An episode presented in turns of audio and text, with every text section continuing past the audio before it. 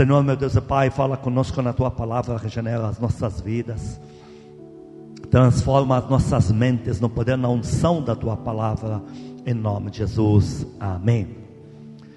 De manhã eu trouxe uma palavra nada a ver com esta aqui, mas eu preciso que você escute também. Não deixe de ouvir o que eu disse de manhã. Eu tenho me dado por satisfeito ao elaborar com Deus temas para assim como eu estou pregando duas palavras diferentes no domingo. Então, se você sempre me pega as duas pregações, eu entendo que você recebeu uma informação mais completa.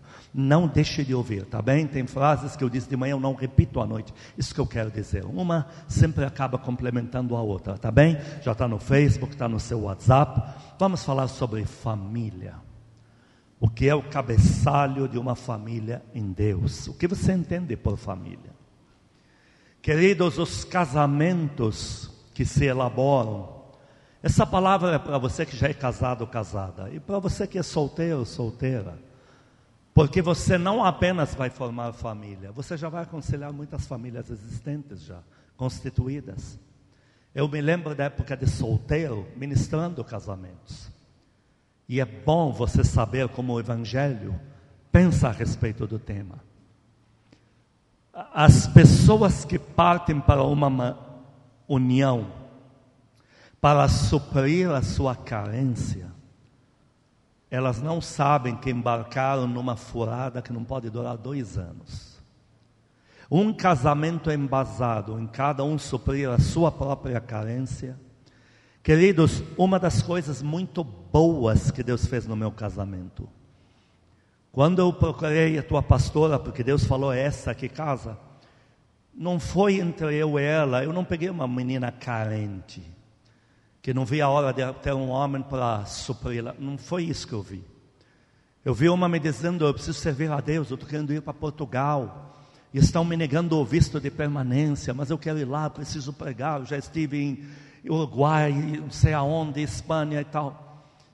E eu, mesma forma, eu não fui casar porque eu estava muito carente de uma presença feminina. Eu mesmo tinha planos assim para minha liberdade, porque me amava demais, até 40 anos solteiro para ter um pouco de paz. Deus mandou casar, então você vê, entrei em moldes diferentes de uma falência de um casamento já no nascedouro. Queridos, o casamento, ele acaba suprindo um ao outro, sim. Mas uh, o, o suprir é uma consequência do antes.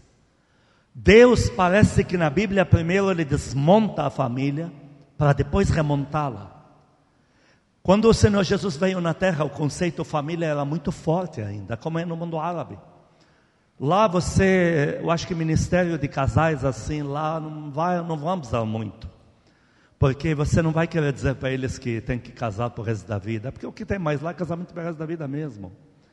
Você vai ter que falar de outras coisas. O Senhor Jesus chegou num contexto em que as famílias não se desfaziam mesmo.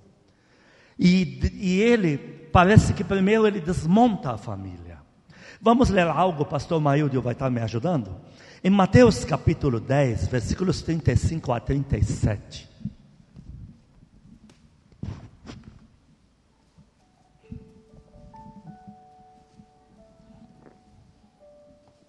Mateus capítulo 10, versículo 35.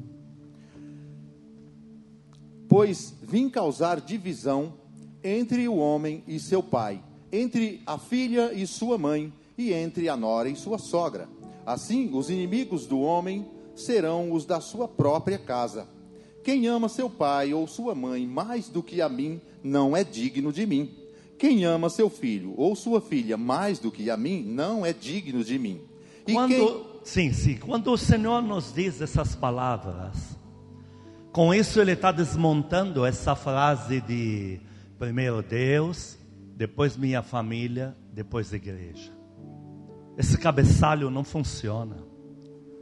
Essa coisa de roupa suja se lava em casa, isso você aprende lá no mundão, não aqui. Porque se não houver em primeiro lugar Deus e depois igreja, família não subsiste. A oferta que cada membro da família recebe hoje, ela tá, já está tendo do celular. não precisa nem de sair de casa. Tem homem, tem mulher, a esposa do lado no celular, já não é a esposa que ele está pensando, não é o marido que, ele tem, que ela tem. Primeiro é Deus, depois igreja, depois família. A roupa suja não se lava em casa, se lava na igreja. Não é porque a minha mãe me gerou que ela sabe tudo. Não é porque meu pai me pôs no mundo. Bom, justo meu pai é um cachaceiro, esse não sabe mesmo. Não é porque meu pai me pôs no mundo que ele sabe alguma coisa. Quem sabe é Deus e quem sabe abaixo de Deus é a igreja. Você diz amém a isso? Uma igreja que não tem as suas famílias assíduas, essa igreja não tem família. Você, para ter uma família de verdade, essa família tem que ser assídua na igreja.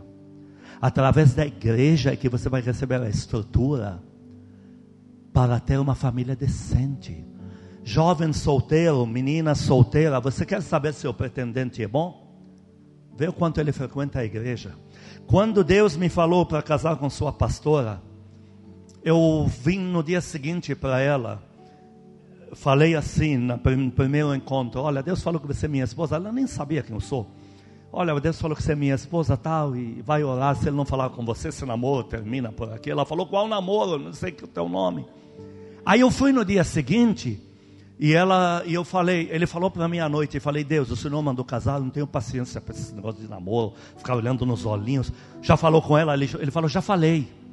Aí eu fui lá, eu falei para ela, olha, Deus falou com você, não falou? Bateu na porta dela, falou, falou. E o que falta? Ah, mas eu sou a moda antiga, tenho que falar com meu pai, meus líderes. E eu me lembro muito bem, quando eu cheguei na igreja dela, eu descobri que ela não saía da igreja. A pastora falou para mim, olha, você está pegando a melhor que temos aqui.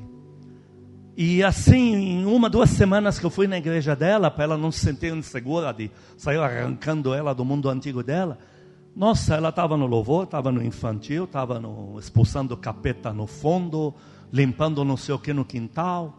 Meu, eu sabia que além do que Deus me falou, eu não teria que fazer nenhuma sessão de descarrego com esta mulher. Porque se ela já está assim na igreja, o maior perfil de um casamento bom, por mais que ele estremeça, passe, se ele está assíduo na igreja, ele não se desmancha. Porque dentro da igreja, na hora do maior perigo, sempre Deus vai trazer uma nova consciência. Sempre Deus vai levantar uma profetisa que vai falar com ela e vai trazer um recado com ele. A igreja, queridos, é a primeira família que a gente tem. O Senhor Jesus teve uma experiência muito negativa com sua família natural. Você sabe disso, não sabe? Em João, capítulo 7, versículos 1, 3 e 5, nós vemos que a experiência familiar natural do Senhor Jesus foi um fiasco, foi um fracasso. E ele carregou nas costas essa coisa de ter que reconhecer que a família que ele estava elaborando na terra teria que vir antes. Ele sentiu isso na pele como ser humano. Leia isso. João capítulo 7, versículo 1. Passadas estas coisas, Jesus andava pela Galiléia, porque não desejava percorrer a Judéia, visto que os judeus procuravam matá-lo. Ah, na Judéia querem matá-lo. Continua. 3. Verso 3. Dirigiram-se, pois, a ele os seus irmãos e lhe disseram: Deixa este lugar e vai para a Judéia, para que também os teus discípulos vejam as obras que fazes. Olha quantos estão alienados. Exatamente o lugar que ele não pode ir, que vão matá-lo, onde os irmãos estão mandando ele. Tem gente que está com tanta idolatria pelo filho que gerou, que a igreja não tem mais espaço em casa. É tudo em torno do filhinho. Mas por que você não vem? Ah, não, porque preciso levar ele à Disney, porque não sei o quê, porque. E hoje, não, hoje ele está com desenteria. E amanhã, amanhã ele vai estar endemoniado de novo. Porque ele está virando demônio. É o que o diabo não conseguiu fazer, teu filho está fazendo já. E vem me dizer, não, mas a Bíblia diz que não cuida dos da própria casa primeiro. Você está invertendo a ordem dos valores. Depois cria um bicho dentro de casa, acostumado a não ir para a igreja. Aí você vai querer controlar depois. Sabe para onde ele vai te mandar? No mínimo, num disco voador com os OVNIs. Isso se ele não usar um outro palavrão pior. Porque na época em que você tinha que pôr a igreja em primeiro lugar, eu lembro do meu tio, o filho dele chorava e ele falava: Por que está chorando? Ah, ele não quer ir na escola. Então meu filho não vai para escola nenhuma. Eu lembro disso. E eu, que era já um belo de um endemoniado, não entendia nada de mundo espiritual, eu já queria bater no meu tio. Eu falava, o cara é Zenóia, filho dele não. Mas hoje a gente vê na igreja se repetir isso. Por que, que você não vai no culto? Ah, minha esposa está indisposta. Mas deixa ela entalada na cama e vem lutar por ela aqui, meu Deus do céu.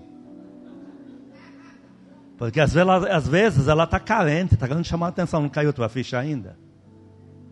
Olha, quando eu casei, eu fui morar num lugar de altíssima periculosidade. Estou falando diante de Deus isso. Era um lugar que eu não sabia que eles me alugaram cinco vezes mais barato, porque eles queriam um caseiro dentro para não invadirem, porque a última família era acordada a casa cada 15 dias com um revólver na testa. Então aquela casa não podia ficar desocupada. Eu não sabia disso. Aluguei três andares a preço de, não sei se é banana, porque também banana está cara hoje em dia. Estava lá. Aí eu descobri que era por isso. Mas eu tinha uma campanha a cruzar com Deus para construir um casamento sobrenatural. E isso exigia eu ir para o monte. Mas eu não ia pedir para a sua pastora, porque não é justo. A busca é minha. Tem coisa que é intensa comigo, não é com ela. E ela falou: Os anos acabamos de mudar para cá, eu vou ficar sozinha. Você pergunta para ela, ela não vai esquecer, não é o tipo da coisa que uma mulher esquece fácil. Eu olhei para ela e dei um berro entre eu e Deus, mulher. Você nunca vai entrar na tua vida. Você vai ficar aí. Ela me olhou e falou: Eu sempre pedi para Deus um homem que amasse mais ele do que eu. Só assim meu casamento vai dar certo. Pode ir. Está aí colhendo até o dia de hoje os três meses que eu fiz de campanha, deixando ela sozinha quase a noite inteira. Eu trazia para ela de madrugada gravetos acesos, punha para ela na gaveta. Três, quatro dias ela abria a gaveta com graveto aceso quente, você punha a mão quente. Ela começou a viver experiências comigo de folha de árvore acesa que eu levava para ela dentro de casa.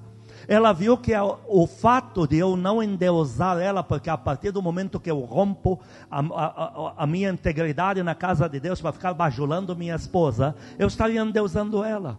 Ela viu que o fato de eu ter posto Deus em primeiro lugar manteve o casamento dela até hoje, até aqui. Ela está tranquila, porque ela sabe que o marido dela com Deus é indomável, ninguém vai interferir. Queridos, o Senhor Jesus, na pele dele, experimentou o que significa, e daí que meu irmão? E daí que é minha própria mãe? E daí? A família da fé tem que vir em primeiro lugar. Pela tua igreja, aplaude a Deus, aplaude por essa família que Deus te deu. Versículo 5. Versículo 5: Pois nem mesmo os seus irmãos criam nele. Olha só.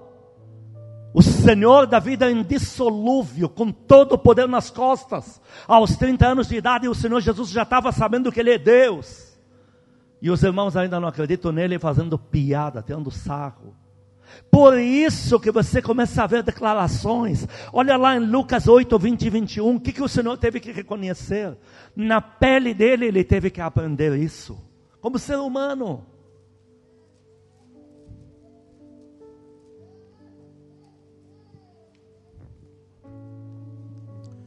Lucas capítulo 8, versículo 20. E lhe comunicaram: Tua mãe e teus irmãos estão lá fora e querem ver-te. Ele, porém. Muitos não sabem porque eles foram vê-lo. Você pode ler os evangelhos, você vai ver por quê.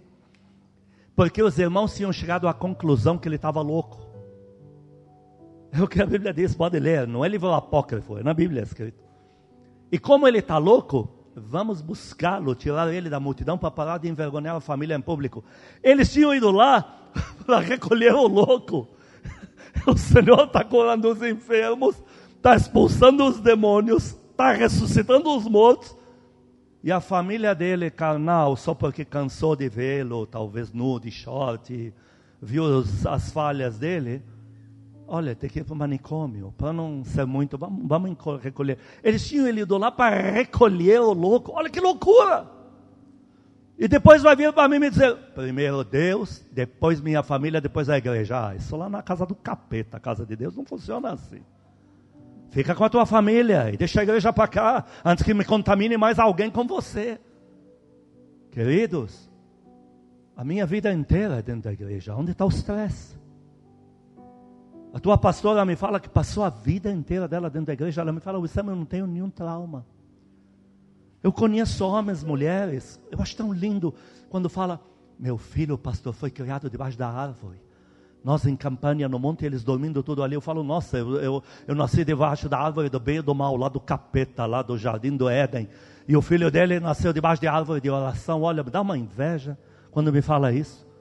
Eu, a árvore que eu tinha era o meu papai, um endemoniado, bêbado, mulherengo, rico, e eu logo, logo estarei em teu lugar, mestre. Não vejo a hora.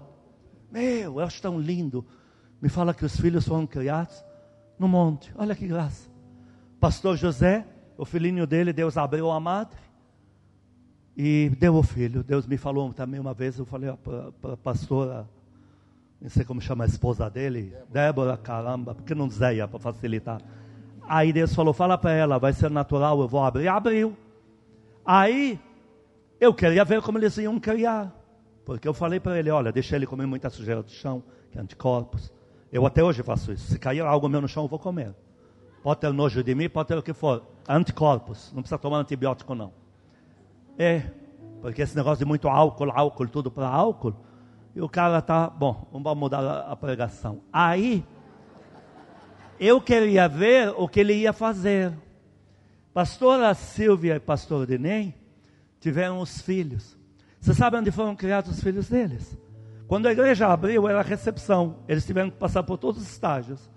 Dentro do carrinho, na recepção.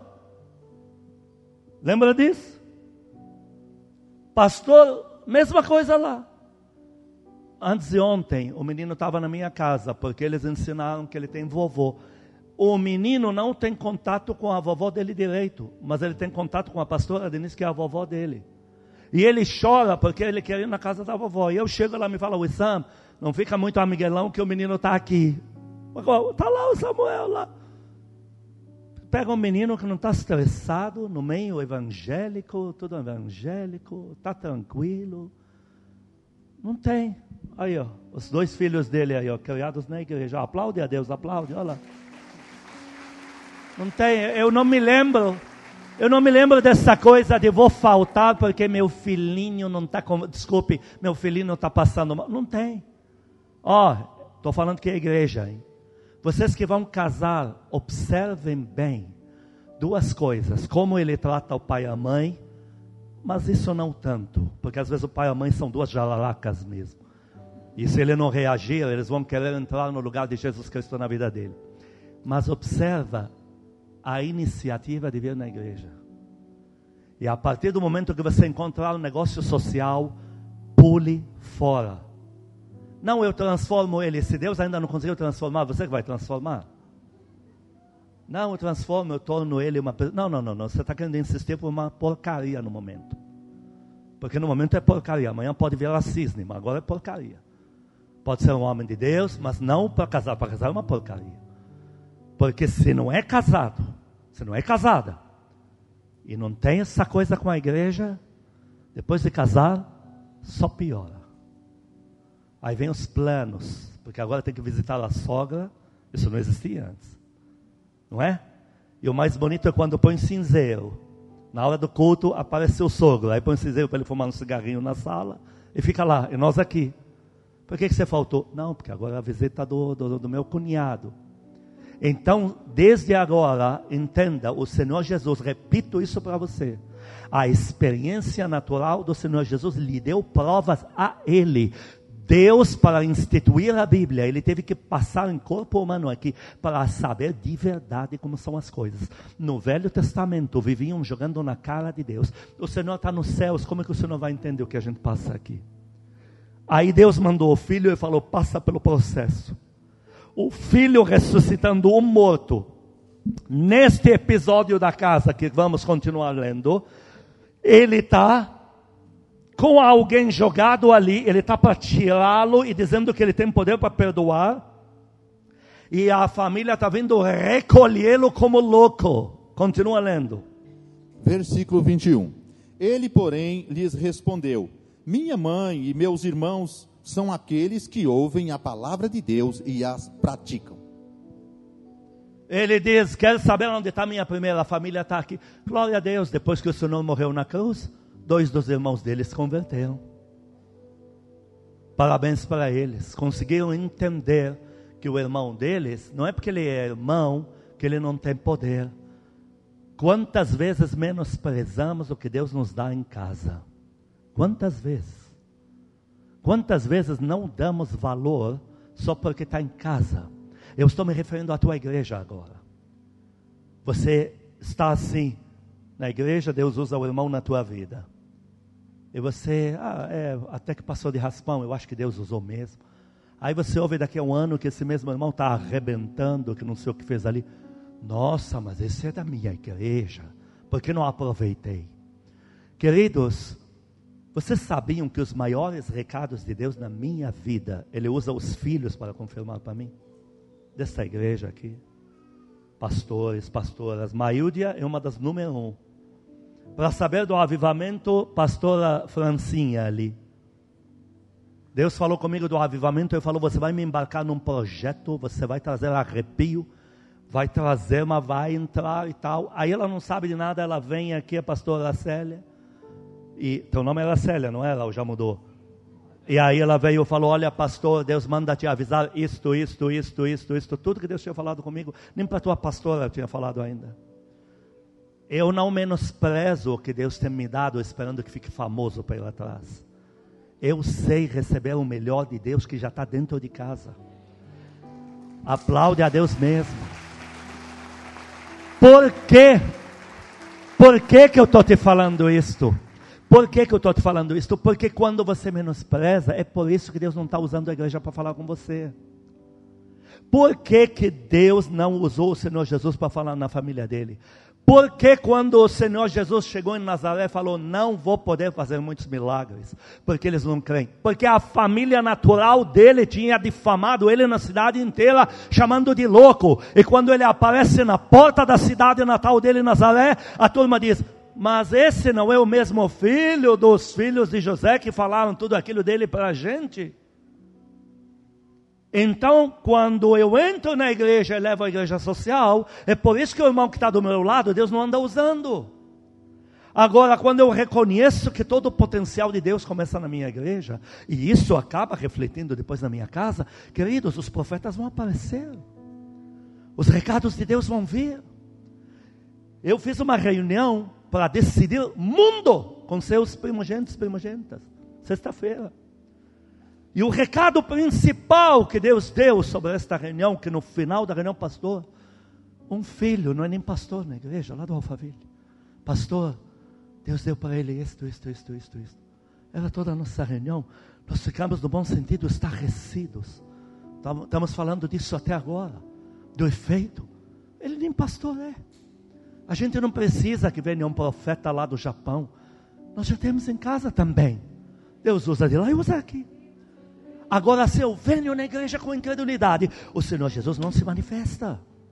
Agora, a própria mãe dele, em João 2,4, teve uma hora que o Senhor teve que dizer para ela: mulher que tenho eu a ver contigo. Quem vê ele falando assim, pensa que ele era um mal educado. Puxa, o Senhor está sem escrúpulo falando assim com a própria mãe? Leia lá João 2,4. João capítulo 2, versículo 4. Mas Jesus lhe disse: Mulher, que tenho eu contigo? Olha, ela falou com ele, ela nunca foi uma leviana, mas ela já estava mandando nele como filho. Ela não perguntou para ele, ela não falou: Olha, filho, você acha que dá? Não. Ele falou para ela: Pera, pera, quem que você está pensando que é para me dar ordens? Queridos, nós acabamos de ler: nem pai, nem mãe, nem irmão, nem cachorro de estimação, pelo amor de Deus, nem chácara. É, porque o irmão, depois Deus abençoou, ele comprou a chácara, sumiu. Plantou milho e tal, tem que alimentar os patos que tem lá, sumiu da igreja. Nem patos, nem galinheiro, nem pássaros, nada pode vir na frente da igreja senão Deus vai rejeitar.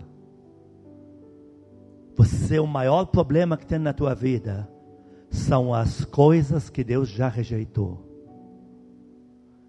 Eu passei pela experiência de um carro chamado Alfa Romeo ano 81, miserável. Eu peguei ele, queria um carro sofisticado para um pobretão, que era eu. E aquele tinha tudo, ar-condicionado, direção hidráulica, peguei coisa de Opala eletrônica, joguei nele, fiz a maior bagunça e Deus esperando ficar pronto para tacar fogo nele. E quando ficou pronto, experimentei na rua, mas eu dei tudo que ele podia dar, tinha quinta marcha, ano 81, meu, era demais. E era cachaceiro, bebia mesmo. E aí, meu sogro vai fazer uma viagem, falei, vai com ele, isso está no meu livro, Pai, Filho e Espírito Santo, quem deles você conhece? Sogro, vai, não viaja para aí no litoral com o teu fusquinha. Viaja com ele, confortável, vai lá. Ele me liga lá, época de telefone, nem celular tinha. Toca, olha, o carro pegou fogo. Inteiro. Inteiro pegou fogo. Carro que estava zero, deixei zero. E eu na hora peguei o telefone para ele e falei, não se preocupe, mas por dentro eu queria eu falei, Satanás maldito, você vai ver o que eu vou fazer. Já pensei num jejum prolongado, Deus falou, não me chame de Satanás. Depois que você comprou este carro, o que, que você fez com as horas de oração que nós tínhamos juntos? Eu percebi que eu estava gastando todas elas arrumando aquele lixo, aquele tranqueira. E eu aprendi a lição. Me dá vontade até de chorar agora. Aprendi a lição. O que Deus rejeita na tua vida, acabou para você começou o desgosto ali. E aí o Senhor viu que eu não fiquei revoltado, podia falar umas coisas. E as minhas horas trabalhadas no carro, como é que fica? Meus honorários. Eu não falei nada. Eu falei, Deus, estou de volta. Terminei de falar isso, estou de volta. A tua pastora tinha evento de mulheres, que Deus deu uma visão para ela, mulheres capacitadas e tal. E no Automóvel Clube Paulista teve 350 mulheres, até os garçons andando servindo choravam e aceitavam Jesus servindo comida. E eu estava ali protegendo tudo, mas como era feminino, não queria interferir, não queria que fosse imagem masculina. Então eu fiquei só na retaguarda, garantindo que tudo funcione. Aí de quem, do homem que deixar alguma coisa falhar. E nisso me chega um homem e me diz: eu te respeito tanto, sou diretor da GM e tal, e tal, e tal, e tal. E eu quero que você tire agora um diplomata que tem lá, ano 87, não sei o quê, que era o carro, tudo que eu queria. E Deus levanta, aí eu fui com ele, eu falei, mas eu tenho um nome e e-mail para lá de Bagdá. Ele falou, não tem problema, eu sou o diretor, eu aceito os cheques. Eu te dou cheques, eu aceito. Mas o primeiro cheque tem que ser para daqui. Eu aceito. Desse jeito. E aí eu estou pegando o carro feliz da vida com ele, sabendo que era Deus me galardoando. Deus levanta uma profetisa e fala para a pastora: assim que terminar este evento, você vai ver que eu te preparei um presente. E aí, quando termina o evento, eu, de um ex Alfa Romeo cachaceiro queimado, estava com um diplomata, 87, poucos anos de uso, coisa mais linda do mundo. Eu era gamado naquele carro, porque Deus me deu ele. Aplaude a Deus, aplaude. Então, o Senhor teve que pôr a própria mãe no devido lugar. Em Ageu 1, 4 a 6, Deus faz, reclama alguns direitos de dízimo. Diga comigo dízimo. Nós muitas vezes encaramos o dízimo só no financeiro. Mas Deus encara o dízimo da sua vida na casa dele. Você ouviu, prestou atenção? Dízimo da sua vida na sua casa. Não é só, veja, Davi dizia: ao redor do teu altar sempre andarei. No dia que Davi não andou ao redor do altar, caiu com aquela mulher. Entenda uma coisa: que o dízimo presencial, o dízimo conectado com a igreja, Deus exige. E é por isso que o tempo de muitos servos e servas de Deus não rende. E a família anda em círculos e ninguém vai a lugar algum. Porque o dízimo com a igreja não está sendo pago. É impressionante. Uma coisa a pessoa dizer, eu estou com Covid, prescrição médica. Eu entendo. Mas por leviandade, dia de estar na casa do Senhor, está no cinema, está no jogo de futebol porque é imperdível, meu Deus do céu. O teu Deus é ciumento. Leia isso. Ageu capítulo 1, versículo 7. Assim, Não, 4 a 6.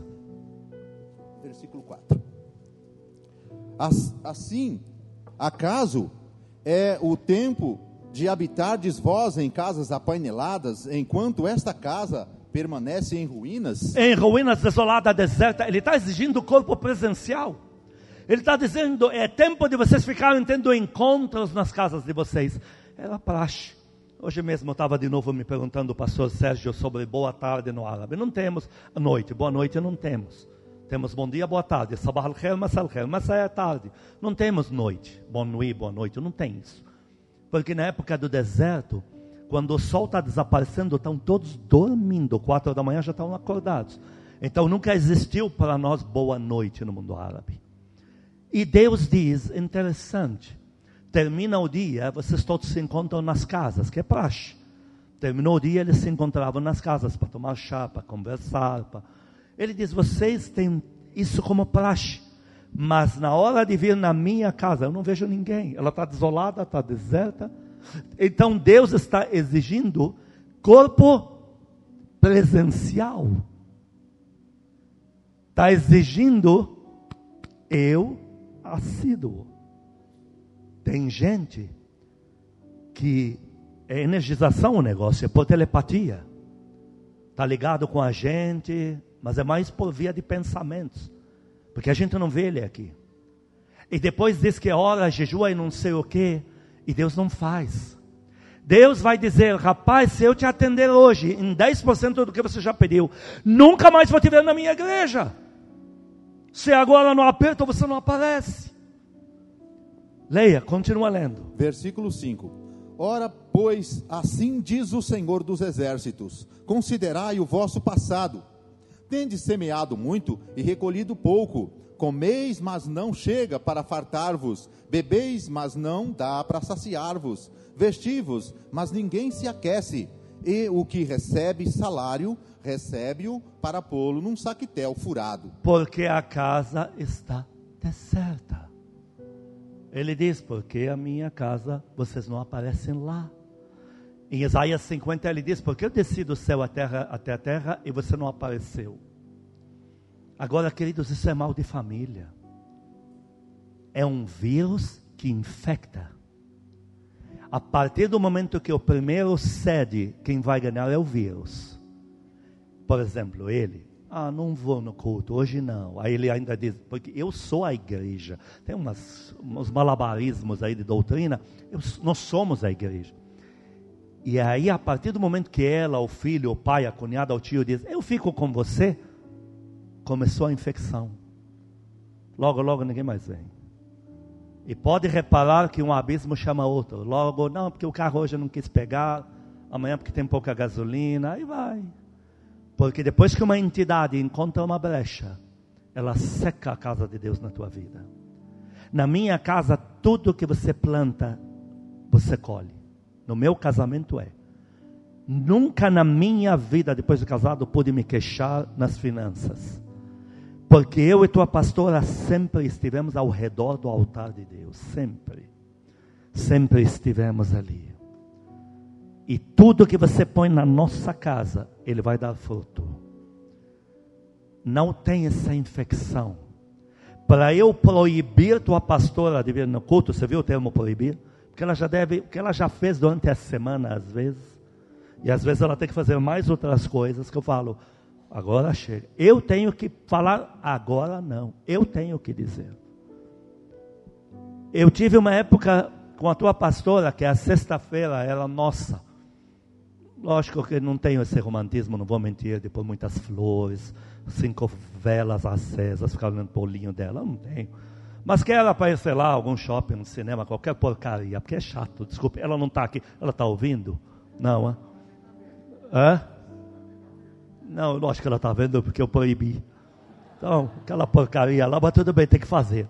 Pô, era uma coisa chata, mas eu tinha que fazer. Só que ela não vinha. De verdade, ela não vinha. Aí ela, sei lá, às vezes sete da noite ela aparecia em casa. E eu, feliz da vida. Mas, por que, que você não veio? Ela, nosso dia. Ah, eu fui na igreja, não sei o que deu. Ela não vinha. Como Deus não vai prosperar uma mulher dessa? Como Deus não vai honrar uma casa dessa?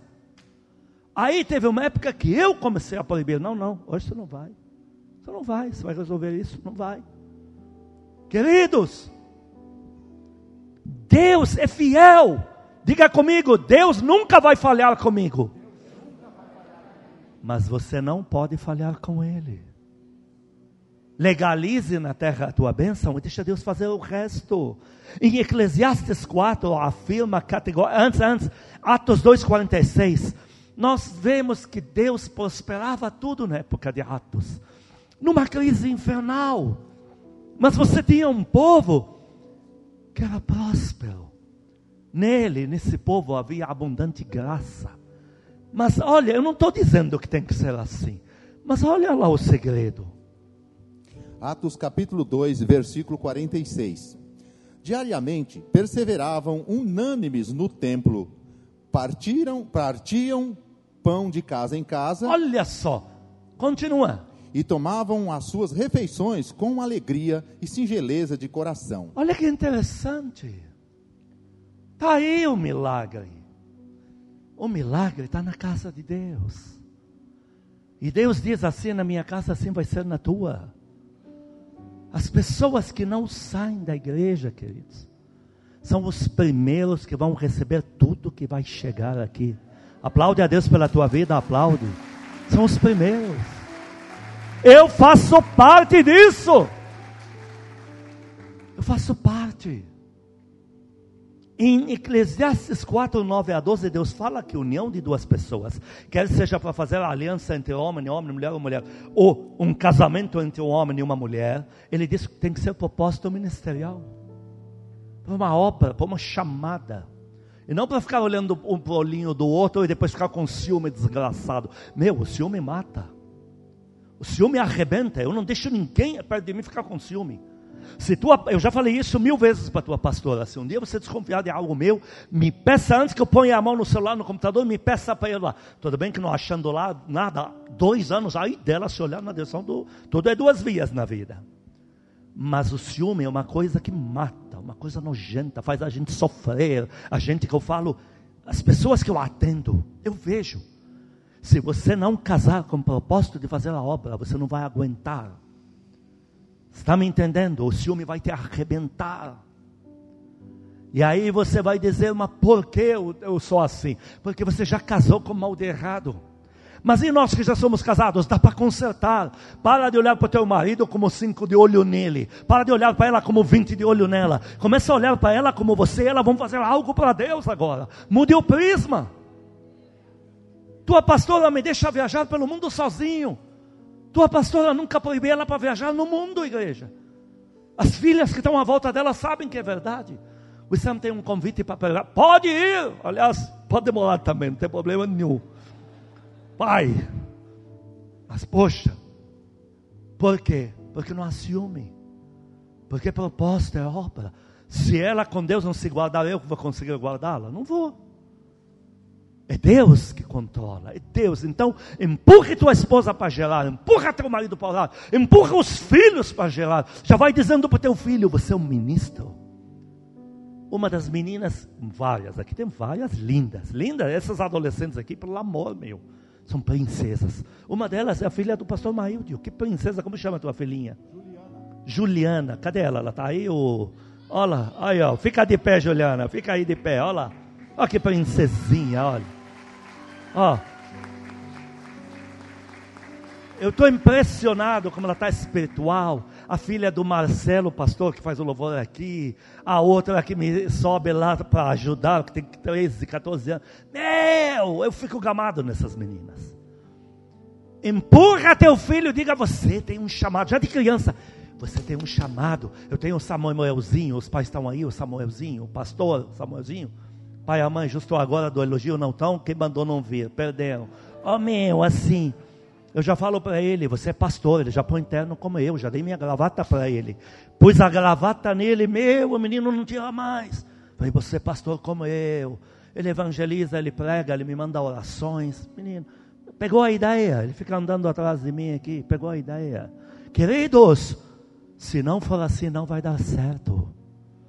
Deus fala, leia lá Eclesiastes 4, 9 a 12. Eclesiastes capítulo 4, versículo 9. Melhor é serem dois do que um, porque tem melhor paga do seu trabalho. Ah, melhor pagador. Melhor pagador. Ele não fala porque um vai suprir a carência do outro e tal. O resto é consequência. Tem melhor paga, continua. Porque se caírem, um levanta o companheiro. Aí, porém, ai, porém, do que estiver só, pois caindo não haverá quem o levante. Também, se dois dormirem juntos, eles se aquentarão, mas um só, como se aquentará? Se alguém quiser prevalecer contra um, os dois lhe resistirão. O cordão de três dobras não se rebenta com facilidade. Deus se coloca no meio. Eu sou o terceiro. Três dobras, eu estou lá. Em Malaquias 2,14 ele diz: Eu fui testemunha quando você fez isso contra ela, você contra ele. Deus, Deus se põe no meio. Agora, onde Deus vai, ele produz. Você tem em Gênesis 1 o Espírito Santo no original diz chocava sobre as águas. Então você tem um Deus que sempre produz. Em João 5, o Senhor Jesus falou: Meu Pai sempre trabalhou e eu entrei no seu trabalho. Uma família constituída a partir de hoje, sempre, olha, sempre com Deus é hora de começar. Hoje você ouve essa palavra e hoje mesmo você pode aplicá-la. Hoje mesmo você toma a decisão de mudar o prisma do teu casamento. E o prisma do que é um futuro casamento, talvez por isso Deus ainda não te deu o marido e a esposa.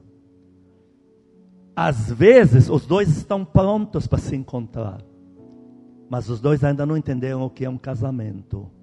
Está me entendendo? Deus afirma Uma Ana chorou anos. Ana era muito nobre. Ela chorou anos porque não tinha filho. Era a maior desgraça na época, na cultura. A mulher não ter filho. É uma desgraça. Era considerada amaldiçoada por Deus. Na época. E ela chorava amargamente porque a rival a humilhava diante da nação. E justo Ana, que era tão nobre, tão amada por Deus. Mas por dó, Deus não dá filho para ninguém. Então ela falava, Deus, olha como ela me humilha. E o outro ano voltava sem filho. Quando Ana tomou a decisão de entregar esse filho para Deus, ela chegou e fez uma oração. E ela falou: Senhor, se o Senhor me der este filho, Agora, em 1 Samuel capítulo 2, ele vai ser para a tua obra, a partir do 1, 11. Leia capítulo 1, versículo 11. Samuel capítulo 1, versículo 11. E fez um voto dizendo: Senhor dos exércitos, se benignamente atentares para a aflição da tua serva, e de mim te lembrares, e da tua serva te não esqueceres, e lhe deres um filho, varão, ao Senhor o darei por todos os dias da sua vida, e sobre a sua cabeça não passará navalha. Agora ela fez a oração certa. Se o Senhor me der um filho, ele vai te servir. No capítulo 2, 21, para que ninguém pense, ah, Deus só dá filho se der para ele.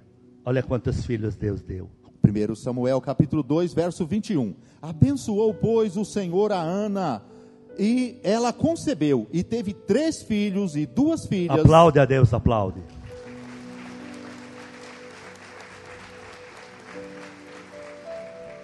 Teve cinco, pediu um. Interessante o que me chama a atenção. Tem muitos livros apócrifos, livros que falam da história da época, não sabemos se são verdadeiros ou não. Você não, não encontra nada na Bíblia dos outros quatro que ela não entregou para Deus. Ela teve cinco. Olha, Eucana, um grande homem de Deus. Ana, grande mulher de Deus. Os quatro filhos que ela não entregou para Deus, você nem ouve falar deles. Mas o menino que ela entregou para Deus se tornou aquele Samuel, que mudou a história da nação, a história dela, e até hoje abençoa as nossas vidas. Tem gente que fala assim: meu filho é inteligente, ele vai estudar, como se Deus só ficasse com os burros. Eu já vi isso. Nossa, minha filha tem uma mente daquelas espe especiais. Pena que o governo não percebe ela. E Deus está de olho na menina. E aí você já vê uma competição. Oh, Marcelo, o que eu falei está ali. Tua filha é uma princesinha. Já falei para ela, se você largar ele e vier na minha casa e eu bater as botas, eu tenho uma moto que já paguei cinco parcelas. Já é teu. Ó, oh, voltando. Tem gente que acha que só o burro se dá para Deus. Mas o menino inteligente vai se tornar um médico renomado. Depois não cura nem a ferida que tem no pé. Tenta lembrar de Davi. Davi era considerado pela família, assim como considerar o Senhor Jesus um louco. Na família de Davi, eles consideravam ele um, um tantã da cabeça. Deus pegou Davi, não pegou? Quem se tornou Davi? O maior orgulho da família. O homem mais poderoso do globo terrestre. O homem mais rico do Oriente Médio o homem de maior prestígio entre os imperadores, porque foi dado para Deus.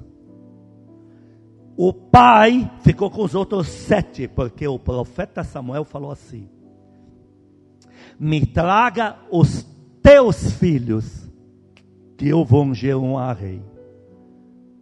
Então o pai trouxe os sete, como quem diz, esses são os meus. Quando acabaram os sete, Samuel falou: Tem mais algum que você deixou na porta do supermercado, esqueceu? E tem um lá. O pai estava dizendo: Esses sete são meus. Aquele eu não reconheço direito. Mas aquele que foi dado para Deus, mesmo com menosprezo da família, olha quem se tornou. Lá no Líbano, minha tia, minha família lá, eles são donos de bancos. A cota dólar do Líbano está na mão deles. Se você põe Halal Exchange Lebanon em inglês, você vai ver, eles controlam. A minha tia olha para eles e diz assim: Todos vocês, banqueiros, não sei o que, não sei o que, não sei o que, não sei o que. O único que é mais feliz, toda essa família, esse aqui que foi lá e aceitou Jesus Cristo dele lá no Brasil. Aplaude a Deus por isso.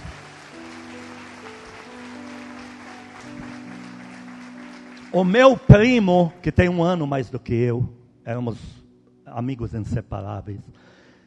Ele, na cidade dele, na, na, na, África, o presidente da república se relaciona diretamente com ele. Ele controla uma área que é só de. Aquela mercadoria só entra na nação por ele. Quando eu vi ele a primeira vez, depois de uns 20 anos, 30 que eu não vi, depois de 30 anos, ele parecia meu pai. E ele me falou: Você está bem? Não, você está muito bem. Ele parecia meu pai. Acabado, velho. Tá... Bom, eu já estou para lá de Bagdá, então imagina é ele. Parecia meu pai. Ele me falou: Nossa, você está bem. O que foi entregue para Deus, eles reconhecem, sai da boca deles, não da minha. Eles reconhecem. E eu não digo quando vou lá, porque eles se juntam para eu ficar no meio deles. Porque esse que é diferente, esse que aceitou Jesus lá, esse que tem uma história diferente, esse que está bem. O que eu quero te explicar com isso, que quando você entende que teus filhos têm que ser dados para Deus, eles vão ser a delícia da tua alma. Aplaude a Deus por isso, aplaude. Não obrigue teu filho, não obrigue teu filho a decidir pela casa. Quando um menino, eu trabalhei anos com criança, eu sei como funciona. Quando a criança acorda com birra, às vezes ela está com birra porque queria aquele tênis igual o amiguinho, se não comprou. Eu não vou na igreja, é birra, não tem nada a ver com a igreja, mas aparentemente tem, mas não tem. Ah, não pode forçar, porque aquela filha de Satanás que trabalhava com crianças na TV falou que não pode forçar. forçar. Aí, amanhã, ele percebe que ele mandou e você não veio. Ele começa a entender que ele amanhã tem que tomar a decisão de novo. De novo. Oh, estou soluçando, não estou? Você sabe o que é isso ou não? Eu achava que era falta de dinheiro, é que ontem tomei um miserável de um antibiótico.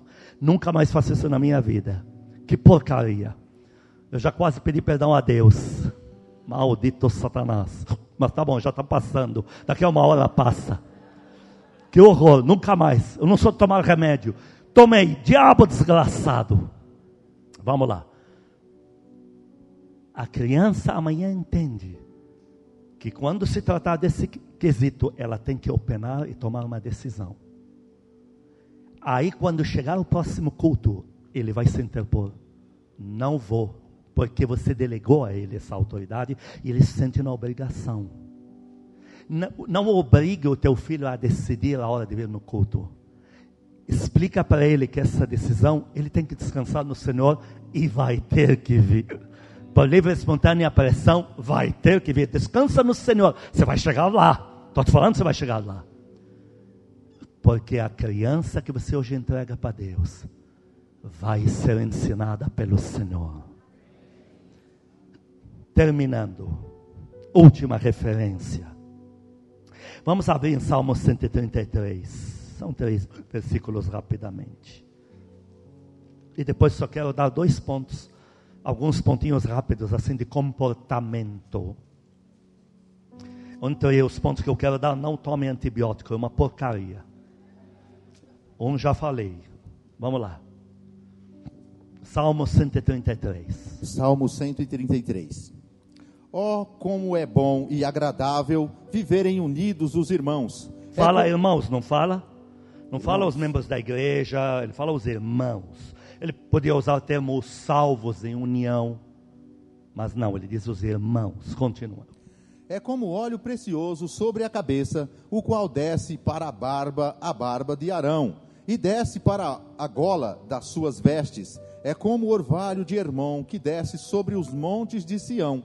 Ali ordena o Senhor a sua bênção e a vida para sempre. Quando Deus nos dá esse capítulo de três versículos, Ele nos monta um cabeçalho de autoridade. Ele diz que tem cabeça, tem capa. Ele não diz que a casa é ao Deus dará, até o cachorro manda.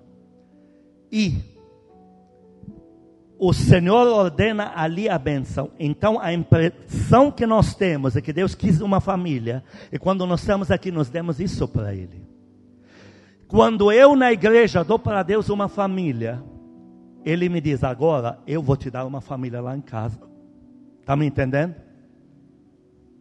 Todos entenderam?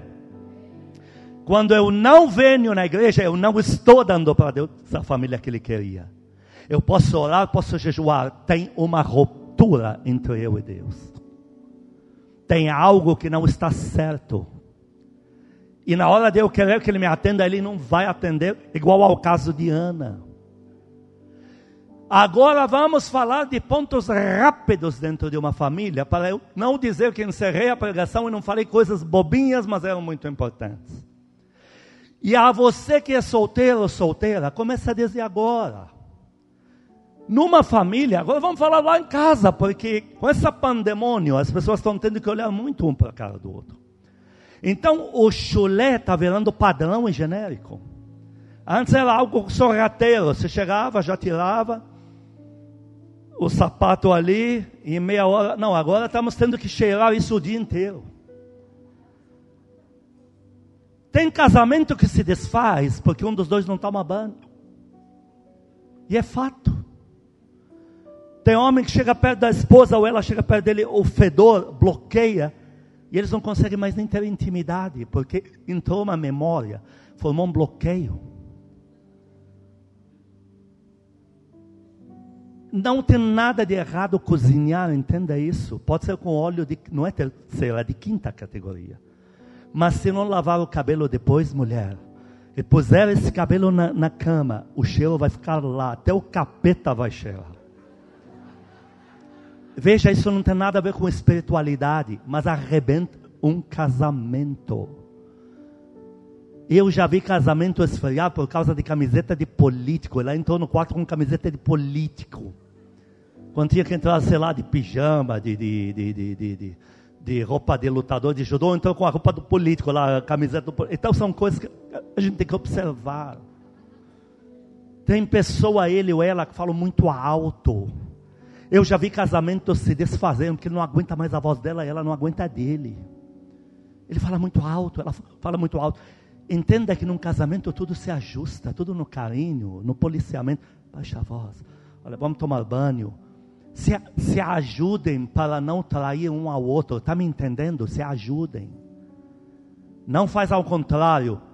Eu, o mínimo que eu esperava dela, que ela não viesse com camiseta de político. E aí vai se bloqueando e vai empurrando você para o buraco do, do adultério.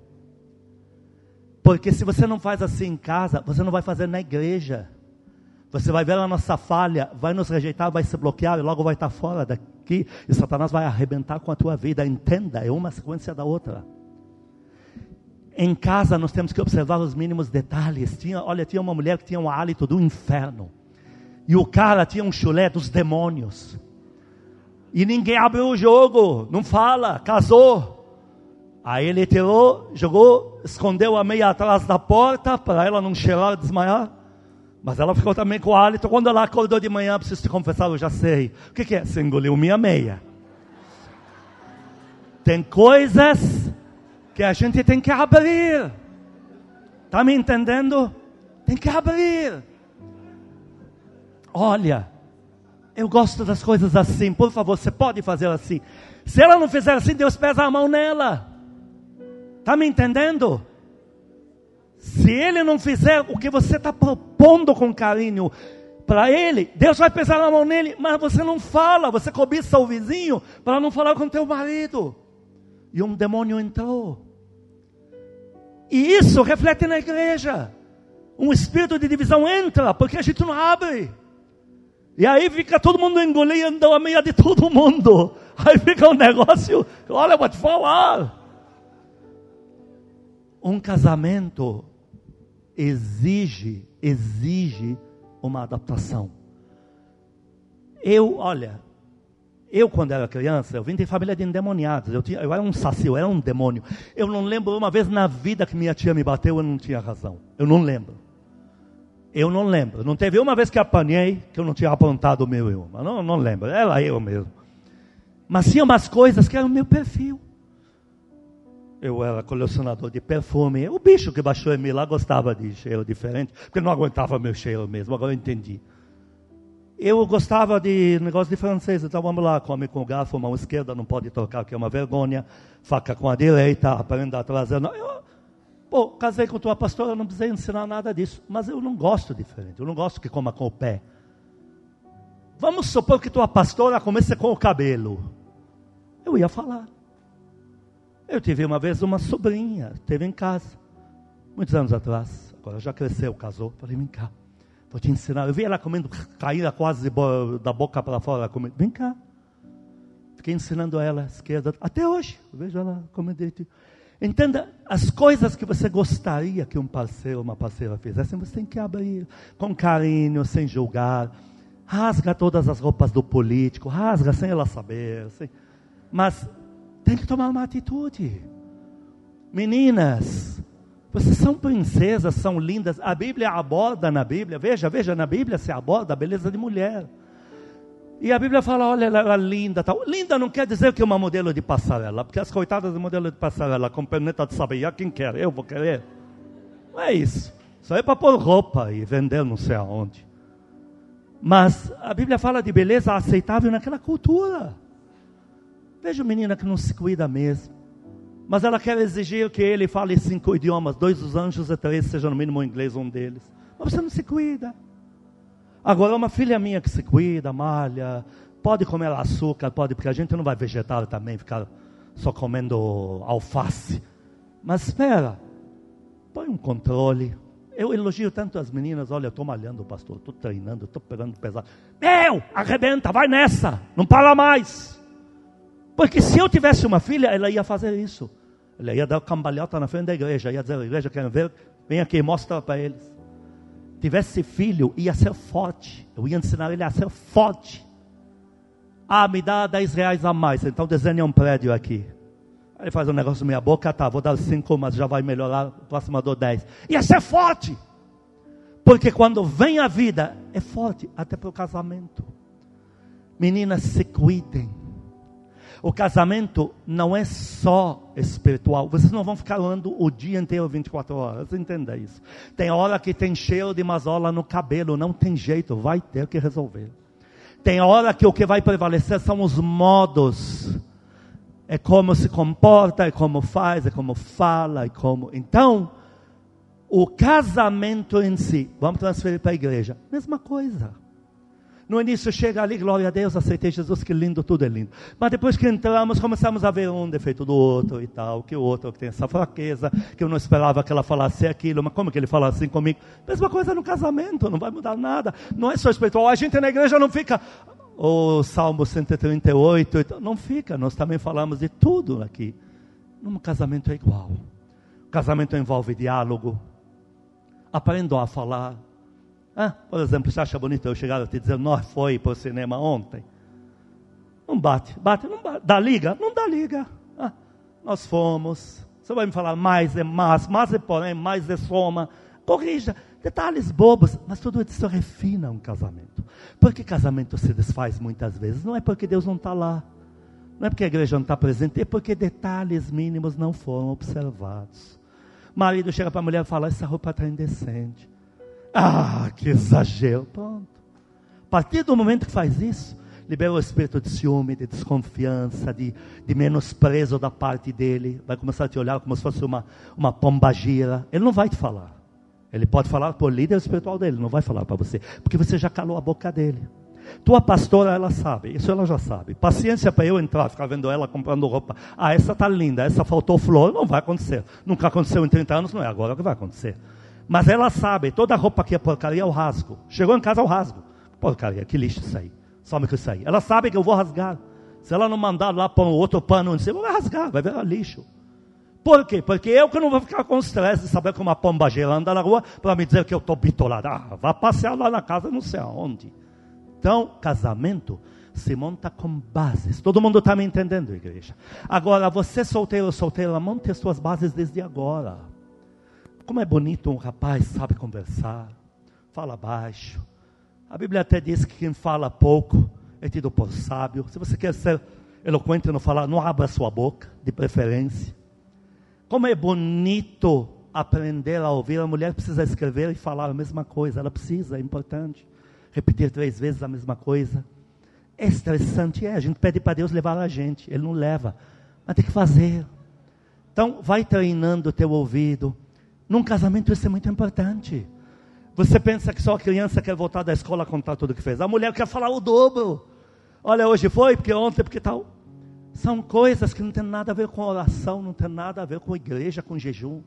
Tem a ver com a vida de se encaixar e ter mais diálogo e acertar, afinar os ponteiros. Vocês me dizem amém a isso, igreja? Afinem os ponteiros. Chega para ela, eu, tua pastora, sabe, eu não tenho paciência de ouvir. Ela sabe, ela conhece meu perfil. Ela vive como rainha, essa mulher não falta nada para ela, ela é protegidíssima. Aí deles contarem um problema para ele, eu, eu arranco a orelha desses homens aqui. Mas, às vezes eu percebo, ela precisa.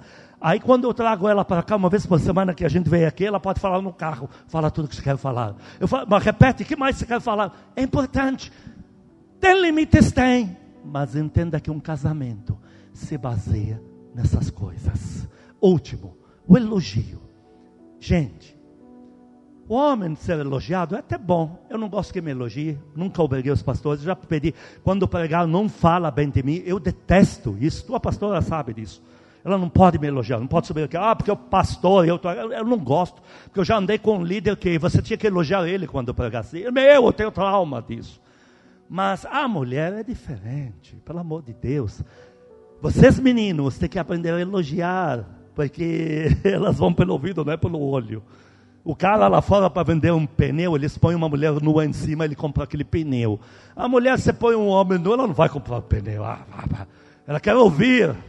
Olha como está linda. Meu, o sol raiou. Sei lá o que você vai falar.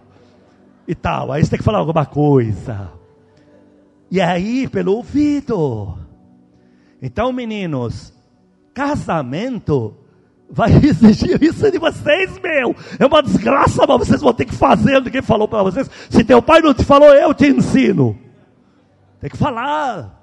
Nossa, você está linda. Uma vez estava com tua pastora num shopping. Ela voltou, olha para mim. Falei, nossa, você está linda. Olha para mim. Amor, está exame eu fui com uma roupa, voltei com outra, você nem percebeu. Não! Bom, aí não dá certo, né? Aí é demais. Então, você tem que, entendeu? Casamento, homem, mulher, comece a fazer isso. Comece, porque se você não faz, tem uma entidade ali. E tem o vizinho, que é outra entidade. Está lá. Ele olha para ela, nossa, de novo esse privilégio de abrir a porta e você aqui. Eu vou contar uma coisa para vocês. Eu louvo, eu te louvo, Espírito Santo, eu te louvo. Eu estava me convertendo, eu não estava mais com o diabo no corpo.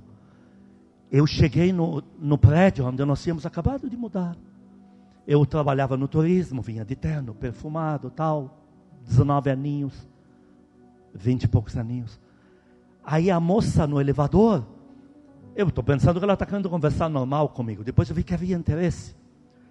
Aí ela ficou em cima de mim, estava em cima de mim. E ela queria, ela viu que tinha sotaque. Mas eu já estava convertido, saci já não estava dentro de mim. Se ela me pegasse um mês atrás, não sei, mas já estava limpinho. Um dia eu estou descendo, eu estava sem carro, estava indo comprar um carro com a minha mãe. E eu encontro o rapaz, que eu falo assim: Você está indo no metrô? Estou. Ele estava de carro. Podemos ir como você pode. É, no metrô, não, desculpe, na avenida onde pegaria o ônibus. Aí ele perguntou onde a gente ia. E eu falei: Faço questão de levar vocês até lá. Eu nunca me esqueço disso, me dá vontade de chorar. E aí ele nos levou. Eu fiquei tão encantado com ele, príncipe. Sabe quem ele era? o esposo daquela moça. Já pensou se eu tivesse tocado nela? Eu não falei para minha mãe nada, mas nunca mais me esqueci do episódio. Eu falava a Deus, se eu tivesse tocado naquela moça, porque ela ficava em cima de mim, meu, eu teria me matado. Era um príncipe, está falando de um príncipe. E aí você percebe, eles eram jovens, bonitos. Alguma coisa está faltando ali.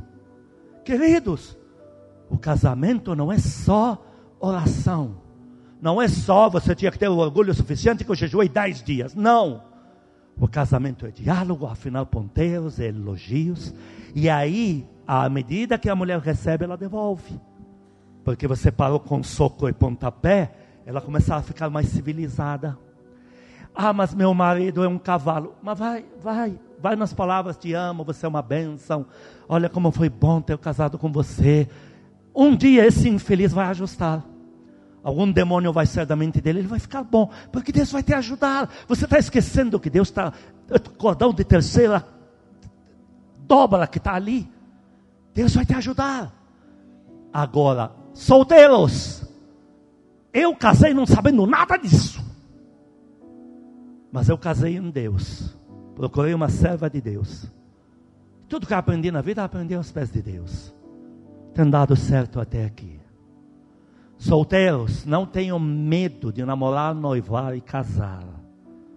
Deus vai abençoar vocês. Mas já no namoro, comece a afonar os ponteiros. Uma, termino com essa frase.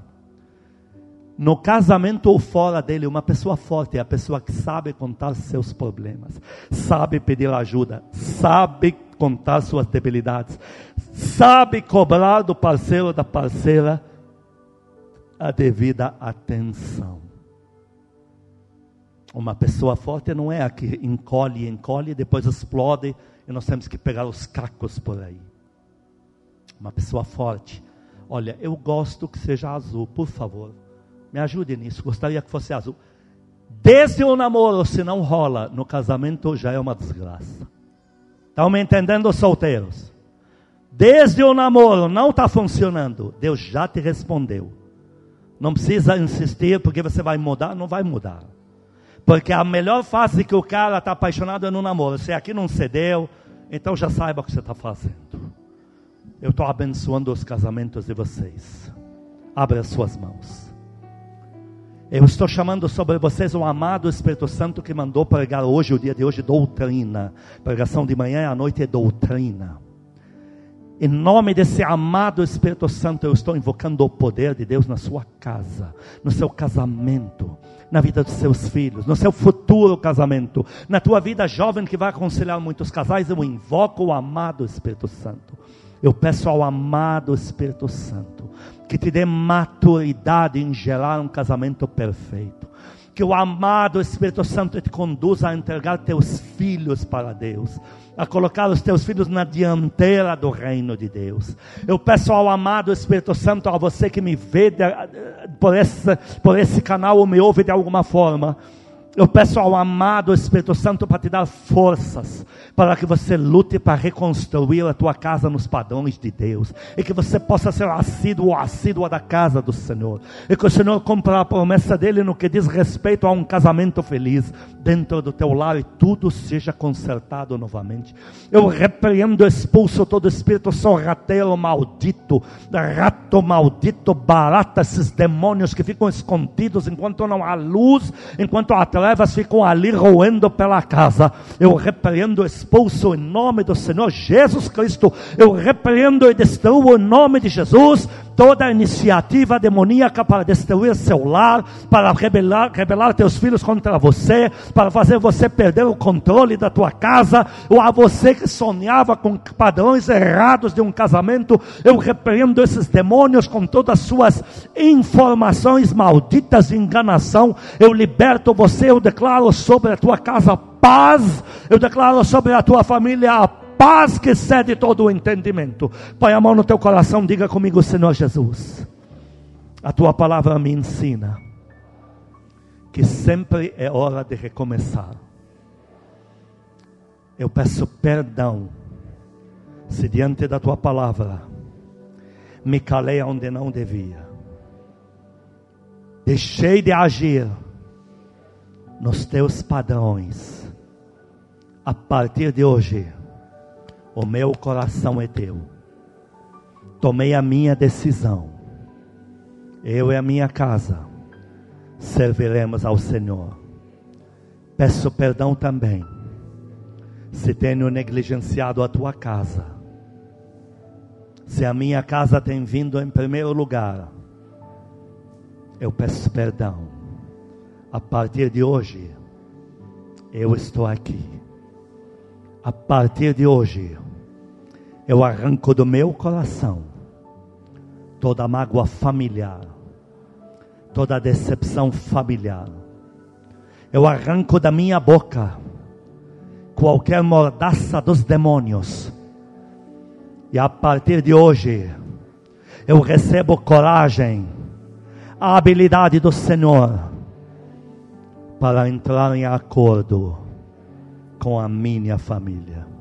Olha, com toda a certeza do mundo, eu, diga eu e a minha casa, serviremos ao Senhor. Põe a mão como eu estou fazendo aqui, põe no teu abdômen. Aqui, ó. Diga, eu vou gerar pela minha casa, eu vou gerar para o reino de Deus. Minha amada, se abre hoje para gerar no reino de Deus. Em nome de Jesus, receba a semente para fazer tua casa gerar para o reino de Deus. Não importa se você é o filho menor, você será o Davi que vai conduzir toda a família. Não importa se você é a pessoa mais velha que estão achando que passou da idade, você se torna um ancião Samuel, o ancião da Bíblia que rege a família. Eu estou te abençoando com o poder de Deus. E eu estou revogando qualquer maldição da tua vida. E sobre você eu estabeleço a paz. E eu peço por último ao amado Espírito Santo que tire todas as mordaças da tua boca.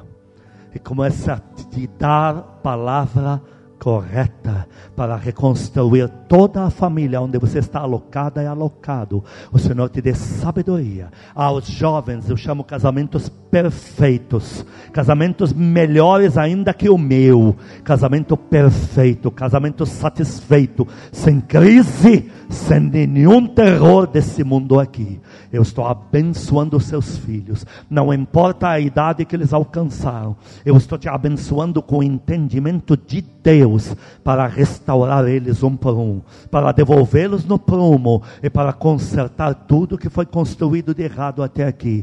Você e a tua casa de verdade servirão, ao Senhor. Diga comigo, eu e a minha família. Não terminaremos na miséria. Nosso fim não será trágico, mas será glorioso em Deus e de muita prosperidade financeira para a glória de Deus, para a nossa alegria.